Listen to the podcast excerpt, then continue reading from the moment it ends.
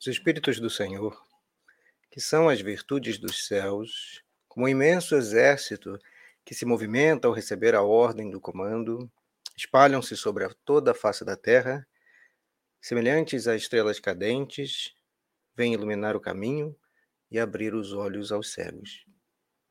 Boa noite. Obrigado a todos pela presença. Olá, quem vai assistir depois ou escutar. É com grande satisfação que nós vivemos aqui e com grande responsabilidade também.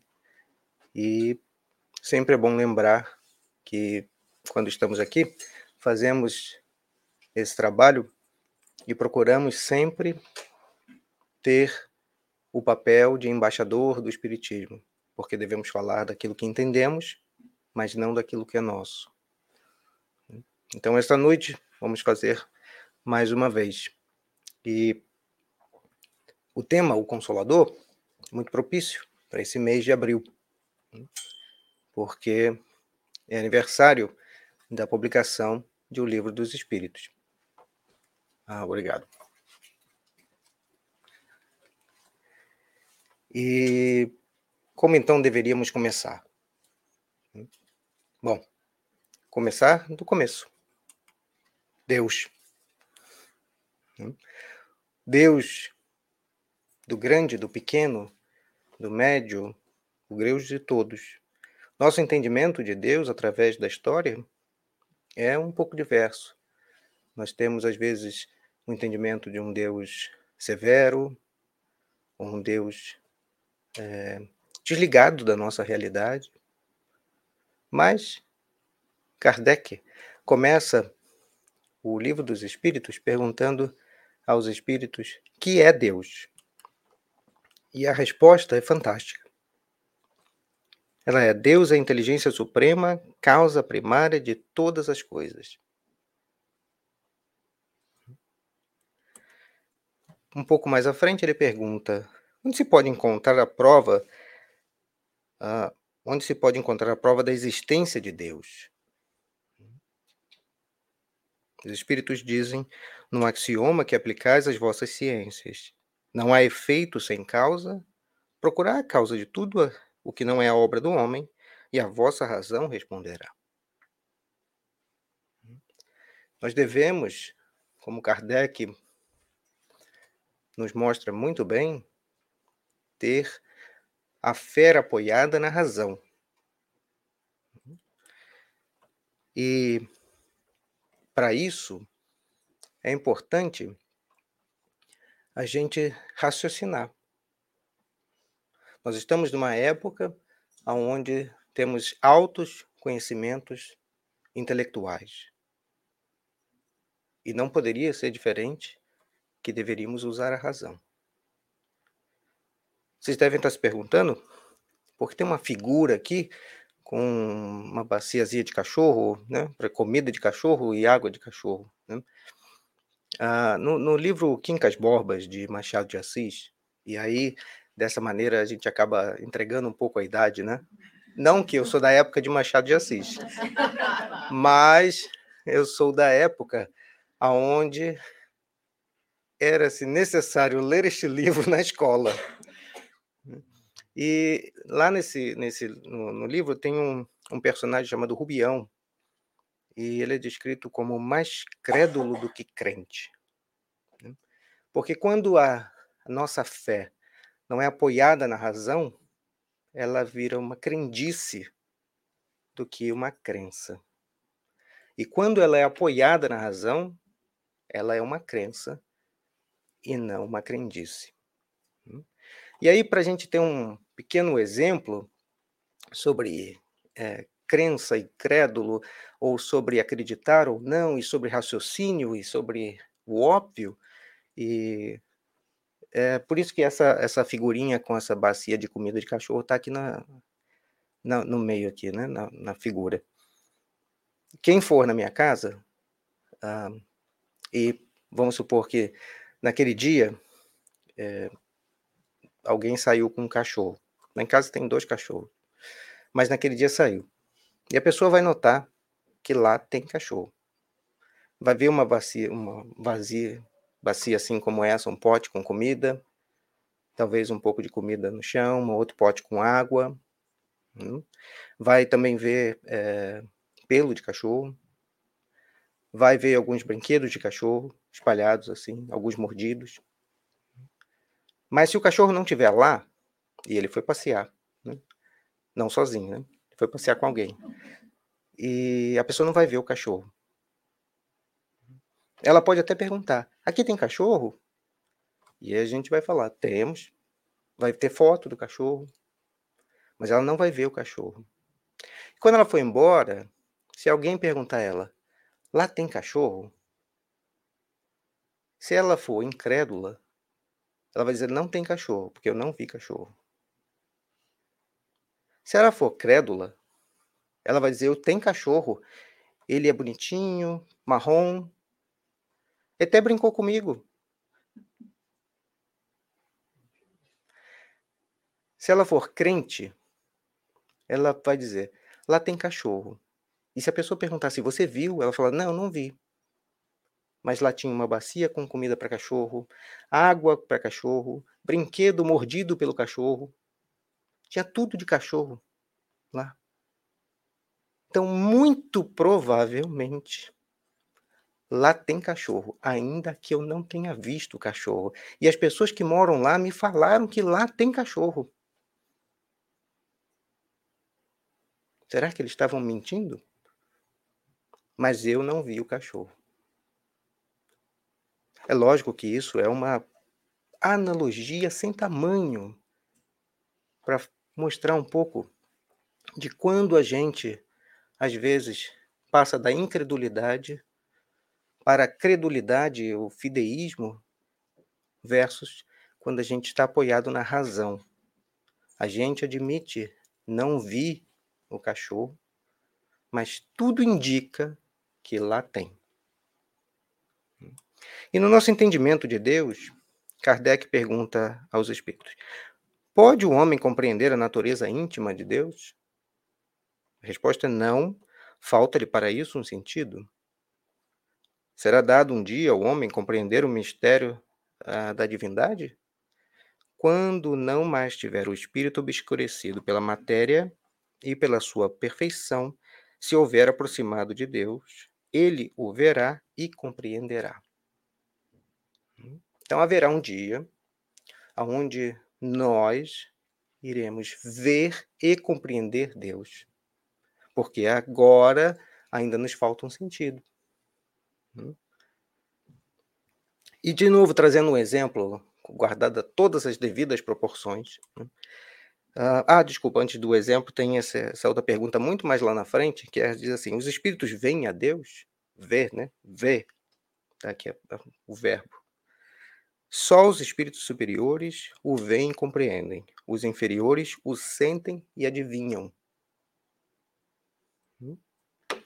E aí, trazendo essa analogia, para que a gente possa é, compreender um pouco essa, essa à medida que são superiores, eles veem e compreendem Deus, de novo, gente, é uma analogia, né? Guardada todas as devidas proporções. Em outra ocasião, é, nós já citamos isso, mas é um exemplo. Né? E imagine agora, é, antes de da gente imaginar, a gente vai precisar usar uma, uma ferramenta virtual daquele filme é, Homens de Preto, né? Men in Black, que quando aperta assim, você esquece tudo que você conhece. E aí nós apertamos aqui e você esquece por um momento tudo que você sabe. E agora nós estamos dentro de um buraco. Né? E lá nesse buraco é meio escuro, né? um buraco. E lá não dá para ver muita coisa. E lá de dentro, pouca luz. Você olha para fora, do, né, para cima, você vê um pedaço de, de céu, umas plantas ali que parece que são na beira do buraco, né? Como está aqui nessa foto. E é tudo isso que você vê. E à medida que você vai subindo né, nesse buraco, imagine que você consegue se agarrar ali, vai subindo nesse buraco, você vai tendo mais contato com a luz. E aí você vai vendo que não tem plantas só ali na, na beiradinha, né, na borda do buraco. Tem plantas também dentro, porque agora a luz consegue penetrar onde você está e você consegue perceber mais, você consegue se ver melhor, você consegue ver ao seu redor melhor. Mas note que a parte de cima ainda está limitada. Você ainda vê só aquele mesmo pedaço de céu. Somente quando você chegar e sai, a sair deste buraco é que você pode ver algo assim.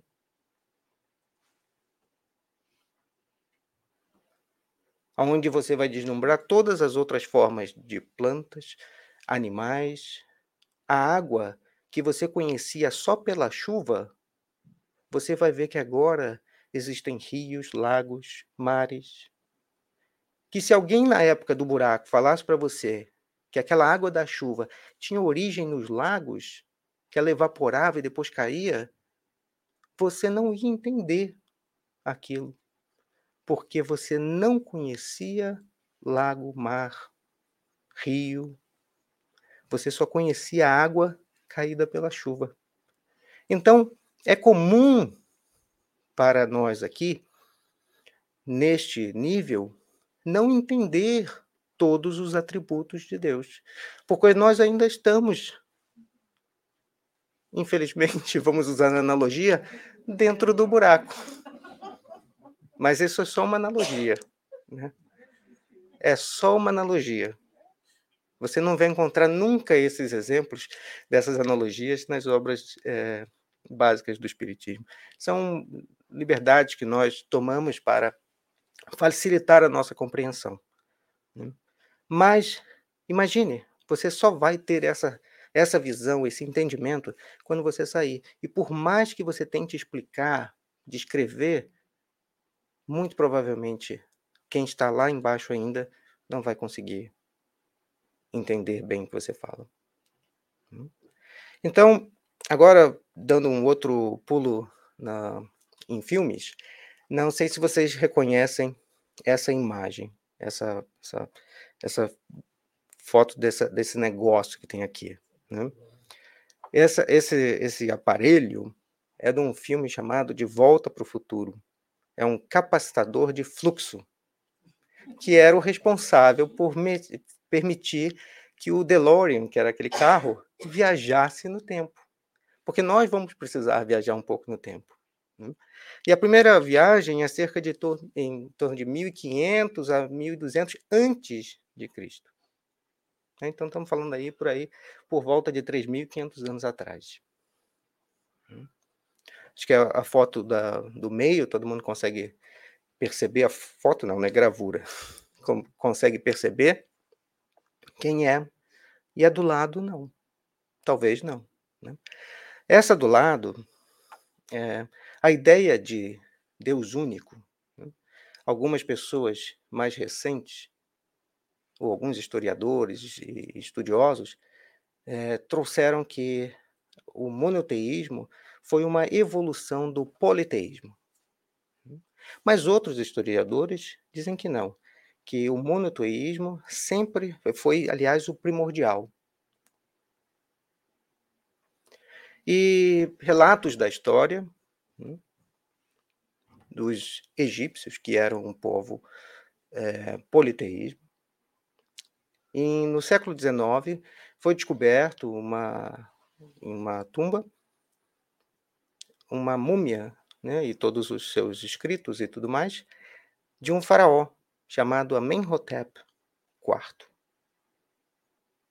que depois de um tempo que ele se tornou faraó, ele mudou, ou tentou mudar, todo o reino de politeísmo para monoteísmo. Inclusive, fez várias coisas para isso. Trocou o seu próprio nome, de Amenhotep IV, para Akhenaton, que quer dizer servidor de Atom. Atom era o deus que ele é, determinou ser o deus principal no panteísmo egípcio. O deus anterior, o mais popular, era Atom. E aí ele tentou fazer com que todo o reinado, todo o povo passasse a acreditar e, e a louvar somente a um dos deuses, Atom, que é representado no, no, na cultura egípcia como o sol, e uns raios saem do sol com umas mãozinhas na ponta. E ele tentou fazer isso, ele é conhecido como o faraó monoteísta, alguns historiadores acham que não deveria chamar de monoteísta, mas sim de é, mono, é, de que ele não necessariamente determinou um único Deus, mas que aquele era mais importante do que os outros. Mas de qualquer forma, ele tentou fazer esse, implementar isso e conseguiu por um tempo, mas não foi muito popular. Por quê? Primeiro, os sacerdotes não ficaram muito satisfeitos, porque antes tinham muitos deuses, cada sacerdote tinha determinados deuses que trabalhavam, né, que, que, que faziam os cultos para aquilo, e agora tinha só um. E aquele era superior a todos os outros. Depois, ele começou a colocar o seu exército para suprir, eh, suprimir quem fizesse é, é, rituais para os outros deuses e destruir alguns templos mesmo. Ele ficou famoso também, esse faraó, porque um outro faraó que muitas pessoas conhecem, né? primeiro a esposa dele era Nefertiti, uma mulher considerada a mais bonita do Egito antigo. E o filho dele, que veio a ser faraó, chamava Tutan-Atom, que depois que ele morreu e acabou-se com esse monoteísmo ainda primitivo, né? Passou, trocou o seu nome de Tutan-Atom para Tutankhamon, que é esse mesmo é, faraó que todos conhecem, né? Que viveu muito pouco, né? morreu é, jovem por um, provavelmente por uma infecção, de uma fratura na perna, mas que restabeleceu o politeísmo. E esse faraó, que foi é, tentou colocar à força esse, esse conceito, foi, foi quase que riscado da história. Ele foi colocado como um faraó inimigo, a sua tumba foi é, danificada, né, a sua câmara mortuária tinha o rosto danificado. Hum, então, a, o, a cultura, o povo egípcio tentou apagar, de certa forma, a história dele. E é, com relação a Moisés, e a, a, história não diz exatamente quem veio primeiro, né?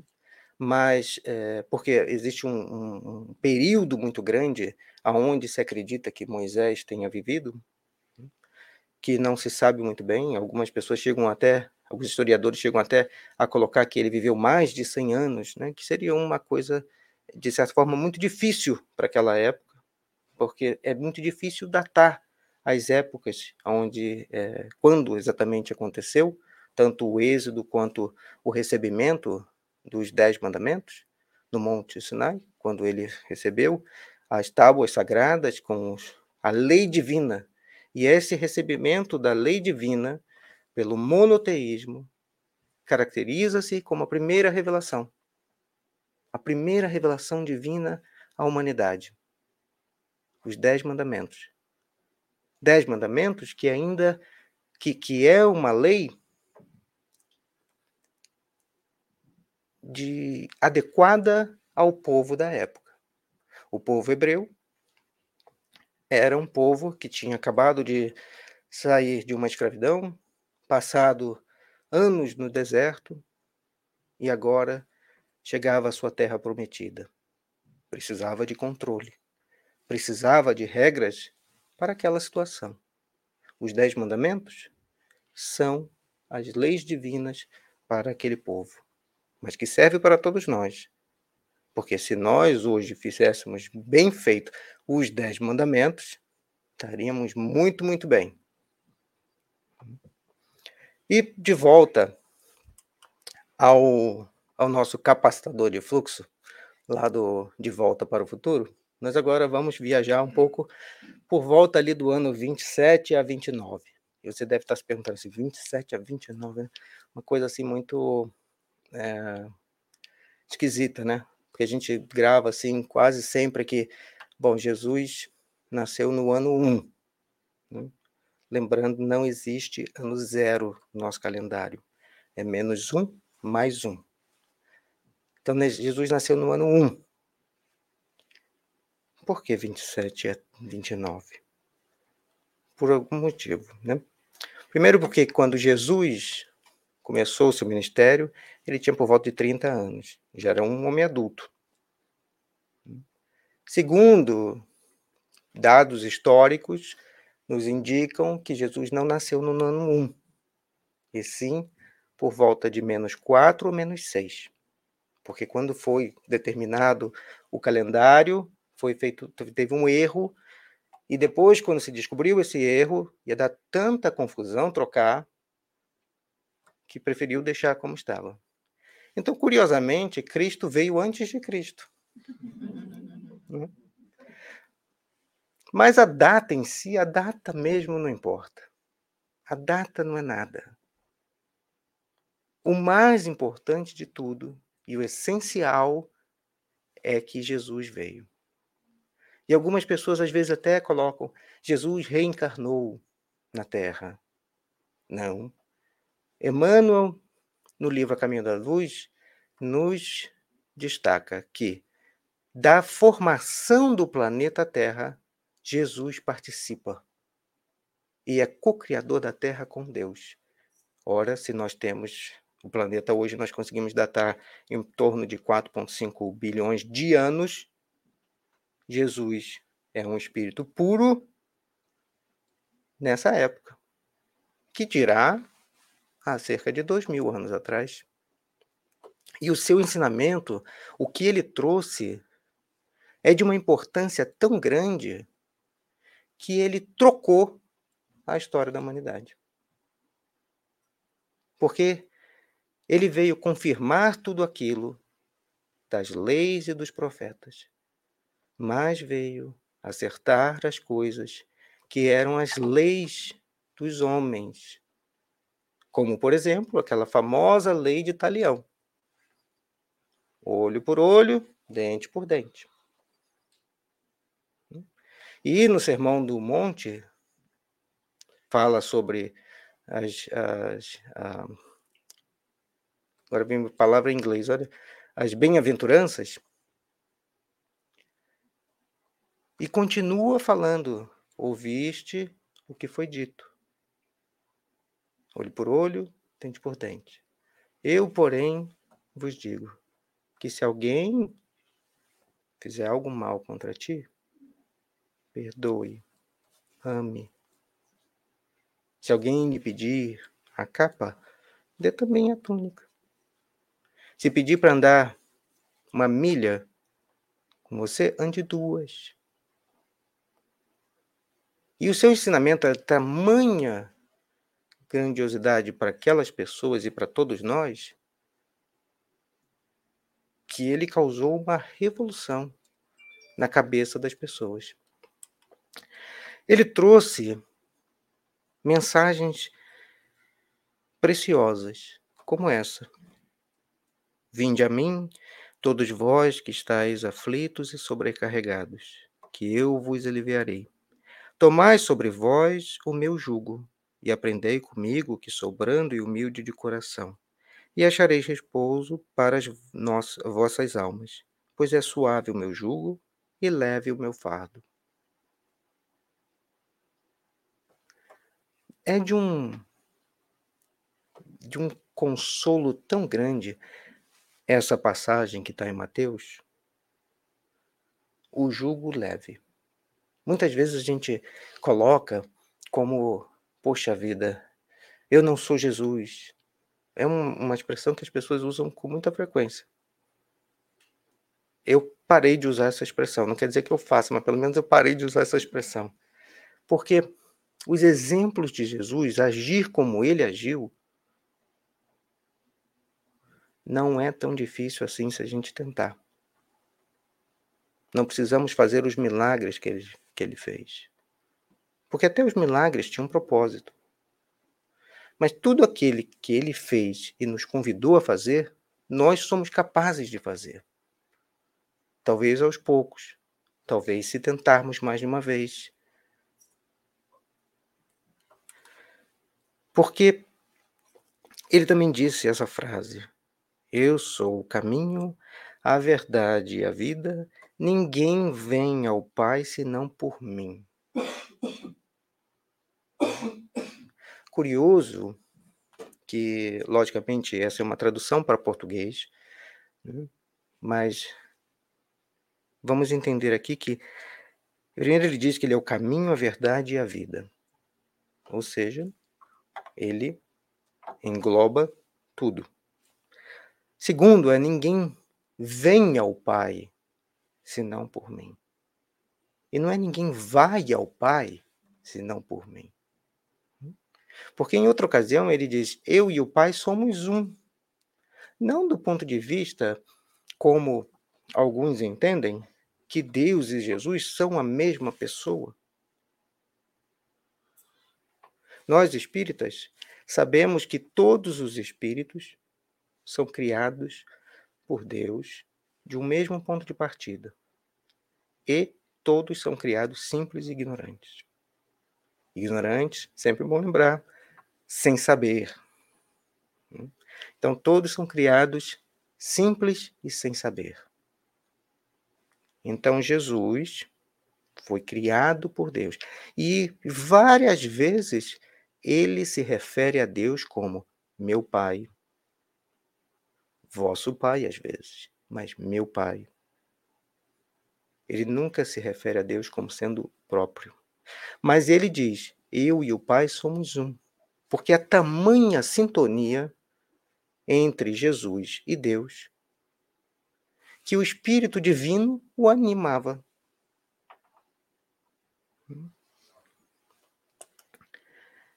Antes de ser ah, preso, ou depois de ser preso, aliás, né, ele tem esse esse diálogo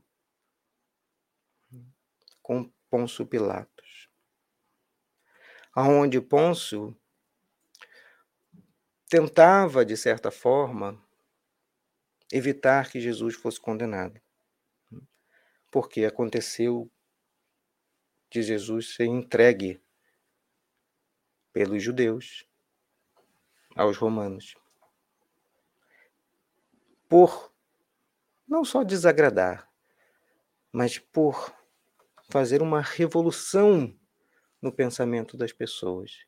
Não aquela revolução que esperavam do Messias com armas ou para tomar o território de volta, tomar o reinado. Não essa revolução, mas a revolução interna, que tem reflexo do lado de fora, mas é uma revolução interna.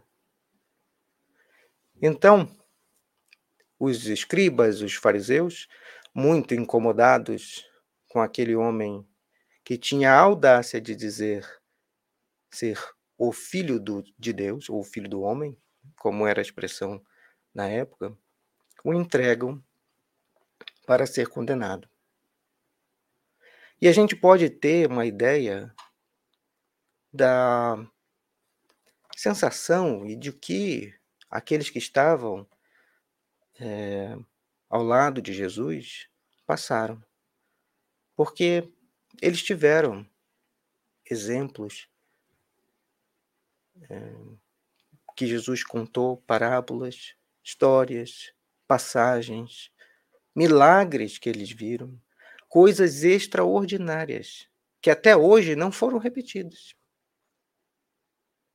Jesus caminhou sobre as águas. Até hoje não há registro de alguém ter feito tal coisa. Mas ele fez muito mais do que isso. Ele ensinou coisas que fez com que todo mundo parasse e pensasse. E às vezes, não só parasse, começasse a voltar também. Imagine os discípulos, aqueles todos que estavam ali à, à sua volta, nesses momentos que antecederam Jesus ser capturado. E ele falou sobre esse momento. Jesus falou que o tempo em que ele estava ali era curto, que ele seria entregue. As pessoas que estavam ali também sabiam, alguns, né, das profecias, de que as coisas que Jesus vinha fazendo confirmavam as profecias do Messias. E nas profecias também diziam que ele seria é, condenado. Então você imagina esses discípulos ali, ou essas, todas essas pessoas à sua volta, vendo todas essas maravilhas, escutando todas essas histórias, todos esses ensinamentos, guardando aquilo em suas memórias. Alguns poucos talvez escreviam alguma coisa, mas guardavam aquilo, tinham contato e aí, naquela noite, começam a se preparar, ainda na dúvida. Né? Porque se alguém tinha tamanho poder e eles viam isso com os próprios olhos, como é que ele poderia se deixar capturar? Porque saberia qual ia acontecer. E por que, que ele fez tudo aquilo? Por quê? Muitas vezes a gente se pergunta: por que, que você me salvou se não pode ficar comigo? Por que, que você tirou. Quando Pedro andou um pouco pelas águas e começou a afundar, por que, que ele foi lá e salvou Pedro? Se depois ele poderia, ele saberia que ia, que ia ser condenado, ia deixar os discípulos sozinhos.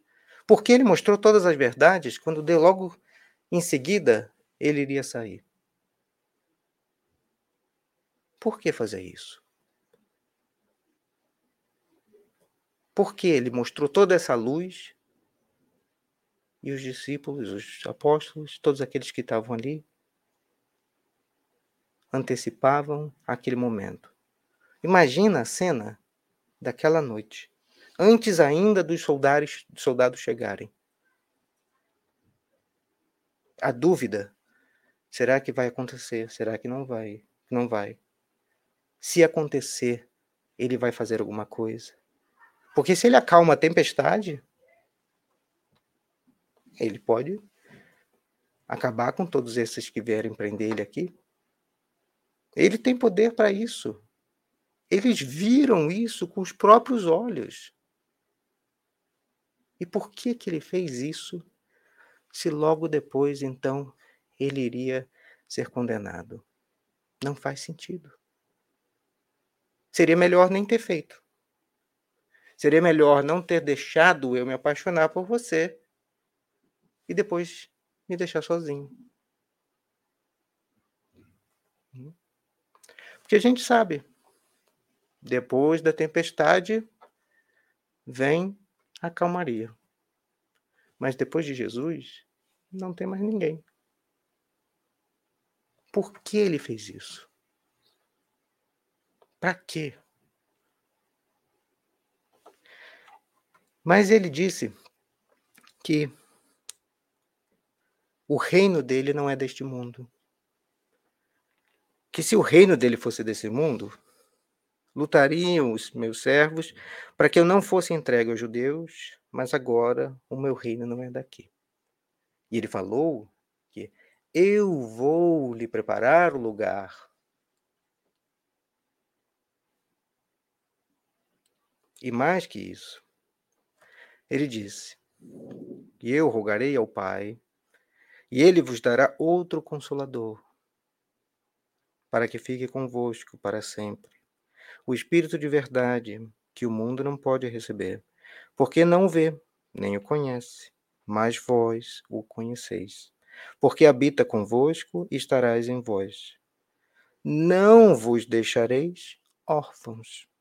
Voltarei para vós, ainda um pouco, e o mundo não me verá mais. Mas vós me vereis, porque eu vivo, e vós vivereis.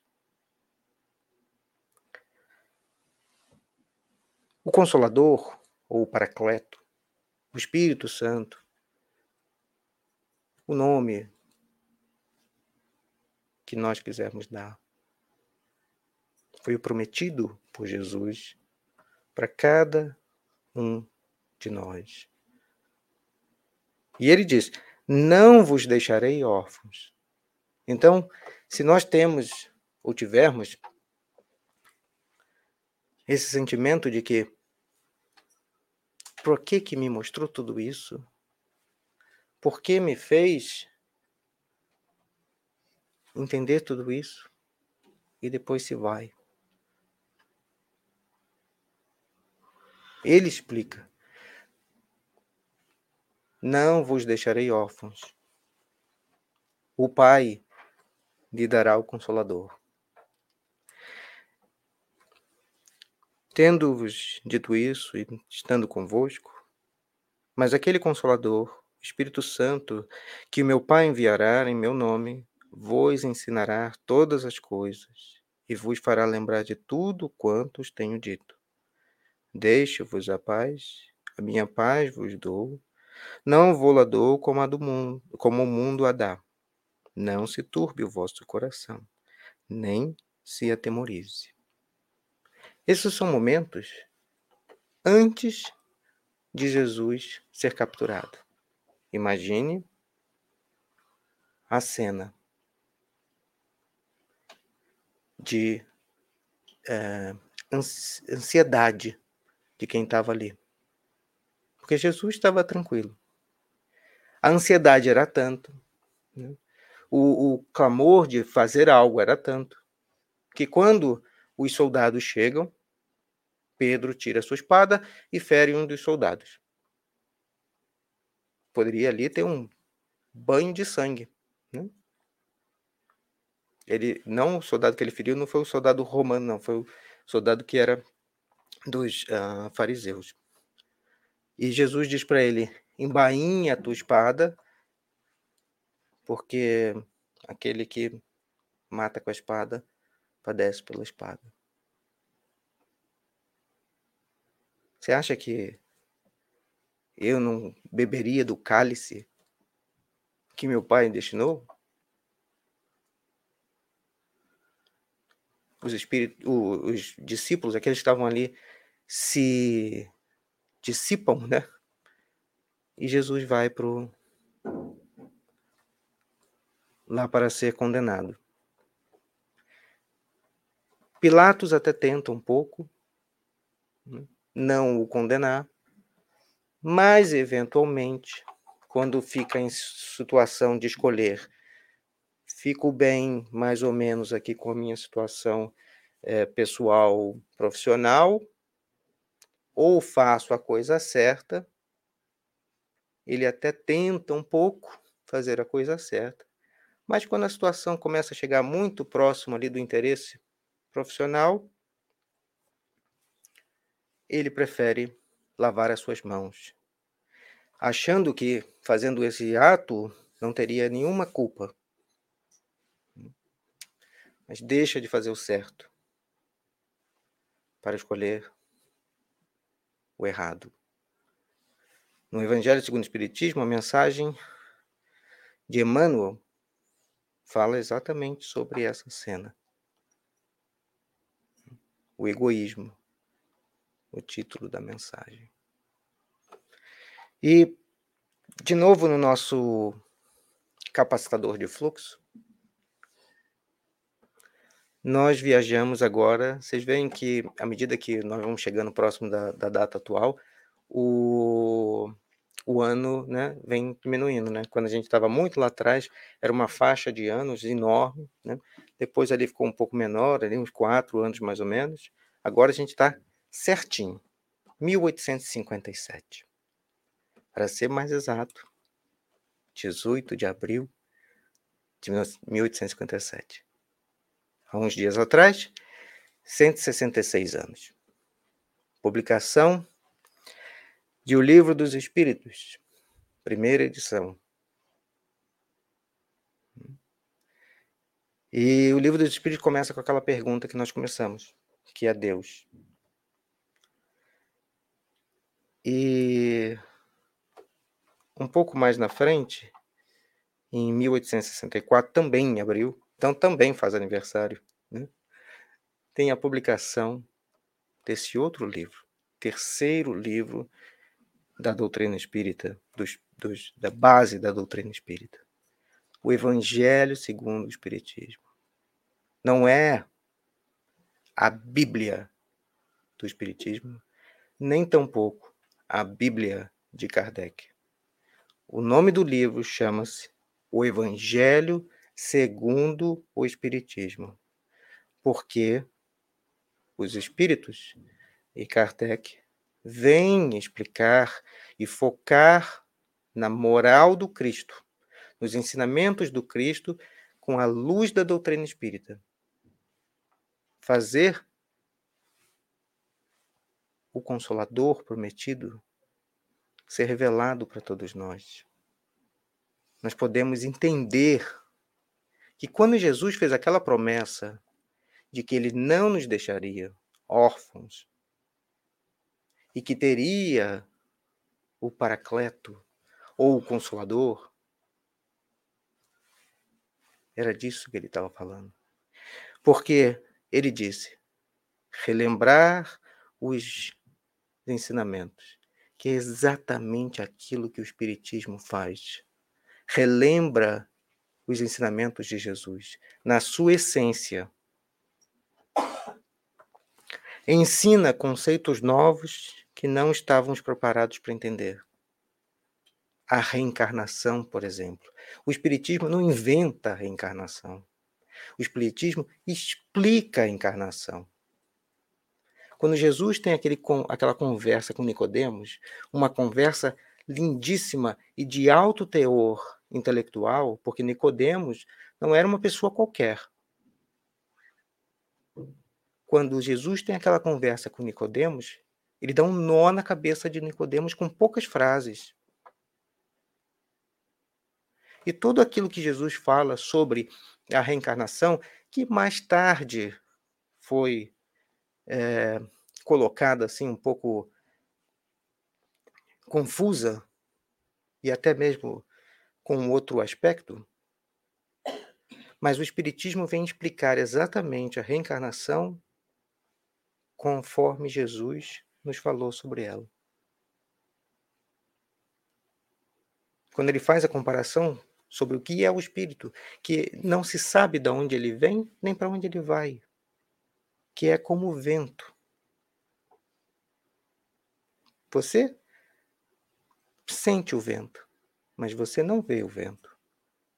Você não sabe de onde ele vem e nem tampouco para onde ele vai. E quando ele diz que para um homem chegar ao reino de Deus é preciso nascer de novo.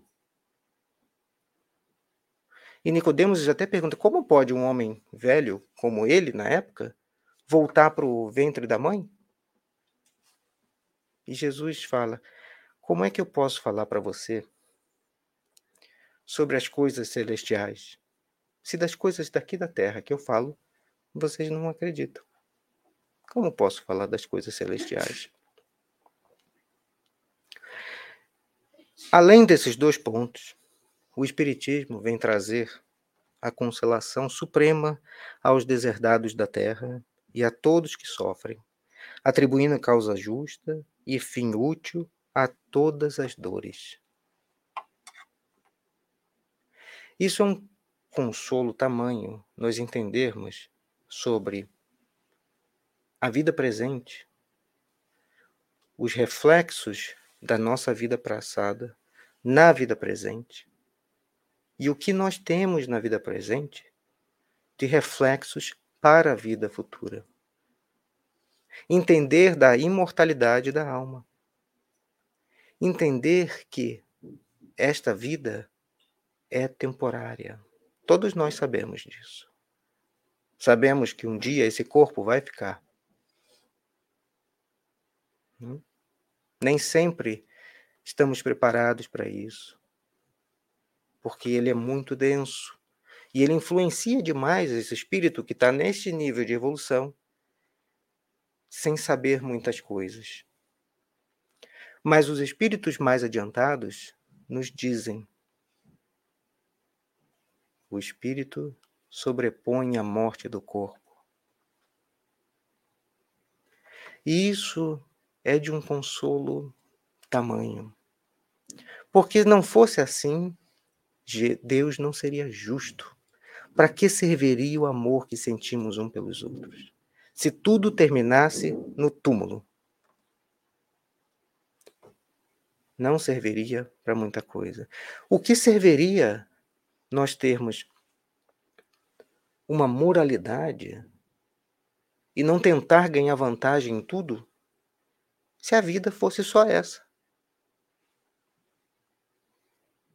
Qual é a vantagem de se fazer a coisa certa se depois dessa vida tudo acaba? E essa essa moralidade, esse desejo de fazer o correto é tão inerente a nós que você encontra isso em toda a humanidade independente de qual civilização for. Vão ter, obviamente, aqueles que não fazem. Nós muitas vezes não fazemos. Deixamos o nosso orgulho, nosso amor próprio sobrepor o que nós sabemos. Mas nós temos lá dentro, e é assim que a gente se refere, o que é certo e o que é errado. Quando os espíritos são perguntados sobre onde está essa lei divina, né? essas leis de Deus, os espíritos respondem na consciência. Porque lá dentro todos nós temos, entendemos muito bem o que é certo e errado. Se escolhemos fazer errado, é por algum motivo. A maioria das vezes, para nos dar ali um certo prazer momentâneo. Mas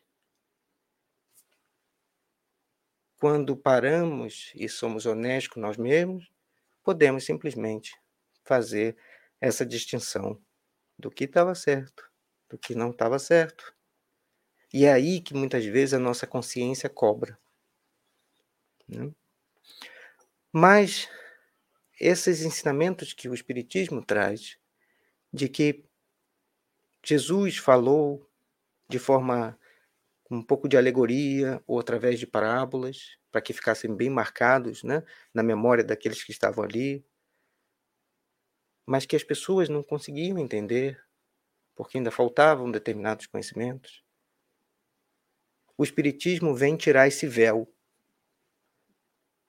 e coloca para a gente todo esse conhecimento e diz claramente que os problemas, os problemas reais do presente têm raízes no, futuro, no passado. E as nossas ações hoje, no presente, vão ter reflexo no futuro. Que essa vida é temporária, que ela não é a principal, que a vida do espírito é a principal.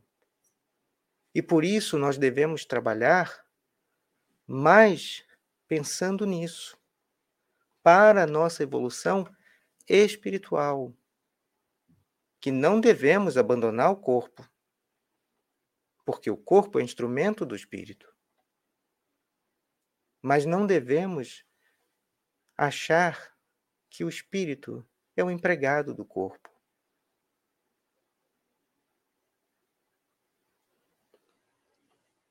Muito provavelmente alguém deve ter pode falar, mas eu não lembro. Eu não lembro das minhas vidas passadas. E eu não conheço ninguém da minha família que desencarnou e que veio falar comigo. É uma pergunta honesta, hum, que alguém pode fazer. Até nisso, o Espiritismo explica. Por que desse esquecimento temporário que nós temos das nossas vidas passadas? Um exemplo simples. Não sei se alguém aqui já teve, mas às vezes eu já tive algumas ações que eu queria nessa vida mesmo ter esquecido que fiz. Não é nada também, ninguém precisa ficar pensando nada muito coisa. Não use a sua criatividade e fuja, vá lá longe. Mas às vezes alguma besteira, às vezes um jeito que eu falei com alguém, às vezes o jeito que eu reagi, que eu respondi, e às vezes nem reagi, não, às vezes eu agi mesmo e falei mal porque estava é, nervoso com alguma coisa, ocupado, cansado, né? às vezes até com fome, e a pessoa não tinha nada a ver com aquilo, e eu fui lá e fui deselegante, vamos dizer assim, né? Vamos falar grosso. Fui deselegante com aquela pessoa, ela nem merecia. E aí depois aquilo cai em mim, né? Seja, seja por eu mesmo, ou seja, uma certa ajudinha, fala assim, oh, não deveria ter feito aquilo, né? Olha aqui que, que coisa horrorosa. Né? Vai lá na frente, fala um monte de coisa, e aí depois aqui dá essa, essa mancada, né? Tá tropeçando aqui, não, parece que para você parece um pedregulho, mas é uma pedrinha pequenininha. E aí a gente fala assim, poxa vida, ah, seria tão bom se eu pudesse esquecer isso. Mas nessa vida agora não dá, a não ser que você tenha um problema de amnésia. Mas não dá. Mas imagina coisas maiores. Né? Como situações assim podem ser colocadas? Como você coloca duas pessoas que se detestam para aprender o amor? Se elas ainda lembram o motivo de se detestarem.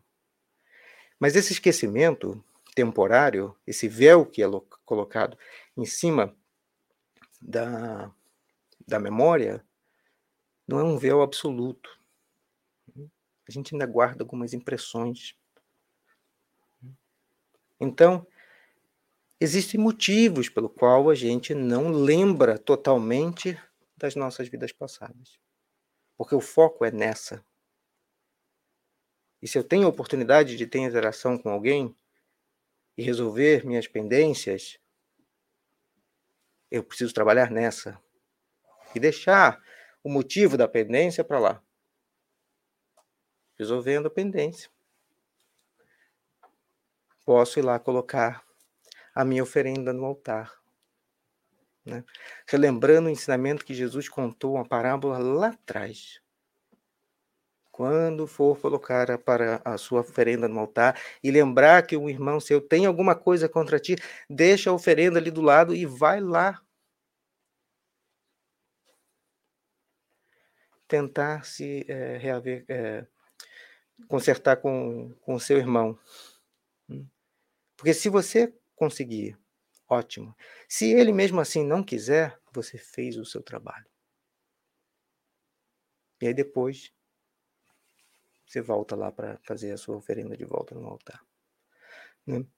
Lembrando aqui, né, toda essa, essa figuração, né, esse jeito de contar uma história, para que ficasse gravada na memória das pessoas, para que a gente hoje, quase dois mil anos depois, pudesse contar. Esse é o objetivo de contar dessa maneira.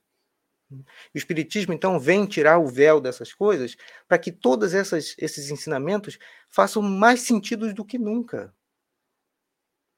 E ele vem também dizer que a vida futura nos espera. Que tudo aquilo que a gente passa hoje, seja uma prova ou seja uma expiação, fazendo a distinção aqui, uma expiação é uma recuperação daquilo que precisamos acertar. E uma prova é algo que nós precisamos aprender a fazer. Mas tudo isso que acontece hoje tem um motivo. E esse motivo é para uma vida melhor no futuro. Que nós não vamos ficar sozinhos. Que tudo aquilo que nós gostamos hoje, das pessoas que nós temos, do amor que nós sentimos por aqueles que nós é, temos contato, Nada disso vai se perder. Nós vamos nos reencontrar, de uma forma ou de outra. Mais tempo, menos tempo. Mas esse consolo de que a vida não termina. Porque se ela terminasse, nada faria sentido. E o Espiritismo então vem tirar esse véu das coisas e explicar tudo o que Jesus disse e falar outras coisas que ele falou por alegoria ou até não falou sobre como é a vida, a vida do espírito, para que a gente possa ter o destino que Deus nos botou, que é a felicidade. Não essa efêmera do corpo, porque nós não somos o corpo, mas a felicidade do espírito. Porque aí, quando formos felizes, poderemos ver Deus e compreender Deus. Esse é o consolador.